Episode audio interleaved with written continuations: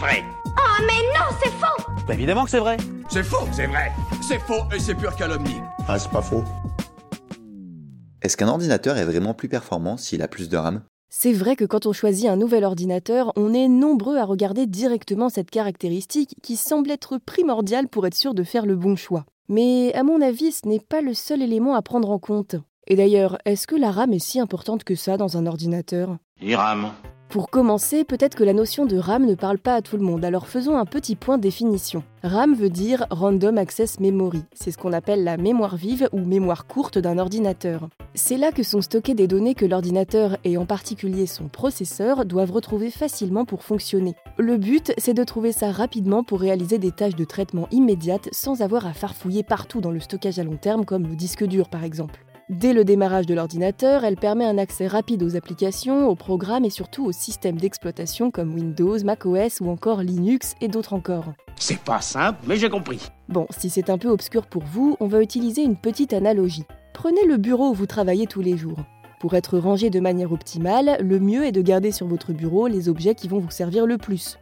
Genre votre note de café, votre portable, un tapis de souris ou encore les notes de cours que vous êtes en train de transcrire. Et au contraire de ranger dans vos tiroirs les objets dont vous n'avez pas un besoin immédiat, comme par exemple un surligneur ou vos cours de l'année dernière. Ce qui se trouve dans un tiroir, c'est en quelque sorte la mémoire à long terme de l'ordinateur, stockée dans un disque dur. Et la mémoire vive, c'est ce que vous avez directement à portée de main. Si à un moment vous avez besoin de comparer vos notes avec celles de l'année dernière ou de surligner quelque chose, alors vous pourrez sortir votre stabilo ou vos anciens cours du tiroir et les passer en mémoire vive pour travailler activement avec. C'est tout simple. Mais oui, vous voyez. Et d'ailleurs, on retrouve exactement le même fonctionnement au niveau du cerveau. Les psychologues Alan Badley et Graham Hitch distinguent les notions de mémoire à long terme, où l'on stocke nos savoir-faire et nos souvenirs, et de mémoire de travail composée de calepins visio-spatial et de la boucle phonologique. Ah oui, c'est.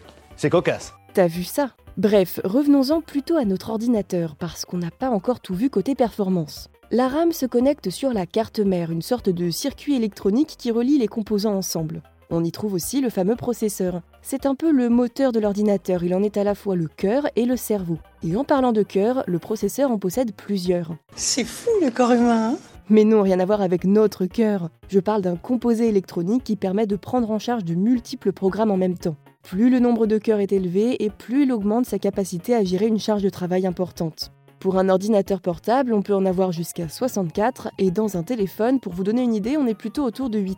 C'est donc un élément important dans un achat. Autre composant important, la carte graphique. Elle est chargée de produire une image affichable à l'écran. De la même manière que pour les processeurs, il en existe de différents modèles selon l'usage que vous voulez en faire. Par exemple, si vous voulez faire tourner les derniers jeux vidéo du moment, les graphismes sont tels qu'il est nécessaire de choisir une carte graphique avec une grande mémoire vive. Parce que oui, elle aussi, elle a sa propre RAM.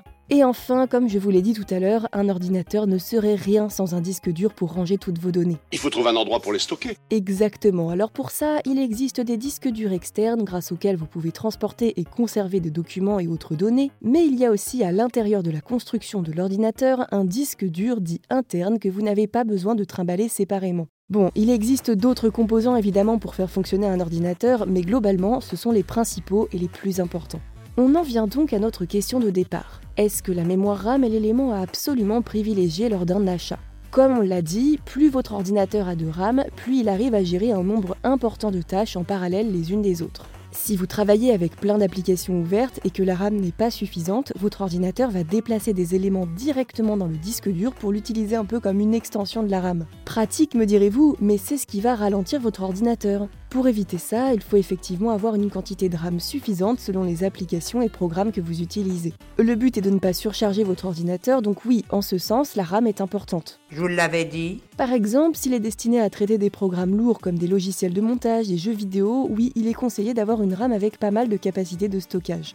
Pour vous donner une idée, pour du traitement de texte, navigation web ou juste pour travailler avec, il vaut mieux privilégier une RAM qui a entre 4 et 8 gigaoctets de stockage. Pour du montage vidéo ou des jeux, là par contre, il vaut mieux investir dans un ordinateur avec une RAM comprise entre 16 et 32 Go. Mais ce n'est pas pour autant le seul composant qui doit être pris en compte. Dans ce contexte, il faut également un processeur puissant et une bonne carte graphique.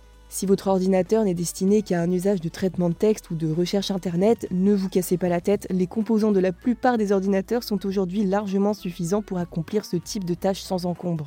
Et bien entendu, pour un PC portable, l'autonomie de la batterie est très importante. Faut négliger aucun détail. Faut juste mettre en perspective la quantité d'informations avec laquelle nos appareils jonglent aujourd'hui. Rendez-vous compte que pour son alunissage, la mission Apollo 11 utilisait des ordinateurs dotés d'une RAM d'à peine 16 bits. Le centre de contrôle a dû mettre en réseau plusieurs IBM 360, des appareils aussi énormes que des frigos à l'américaine, tout ça pour une puissance de traitement représentant à peine un millionième de la RAM d'un portable bas de gamme. Et c'était il y a même pas 60 ans. C'est beau quand même. C'est clair, c'est impressionnant de voir comment les technologies ont évolué en si peu de temps. Bref, si vous voulez acheter un ordinateur, veillez à ce que la RAM corresponde à vos besoins, mais n'oubliez pas de vérifier aussi les autres critères que j'ai mentionnés pour être sûr d'avoir quelque chose qui vous convienne parfaitement. Le mieux, c'est encore de demander conseil à un spécialiste si jamais vous voulez un petit coup de main. Si on me demande, je suis au magasin.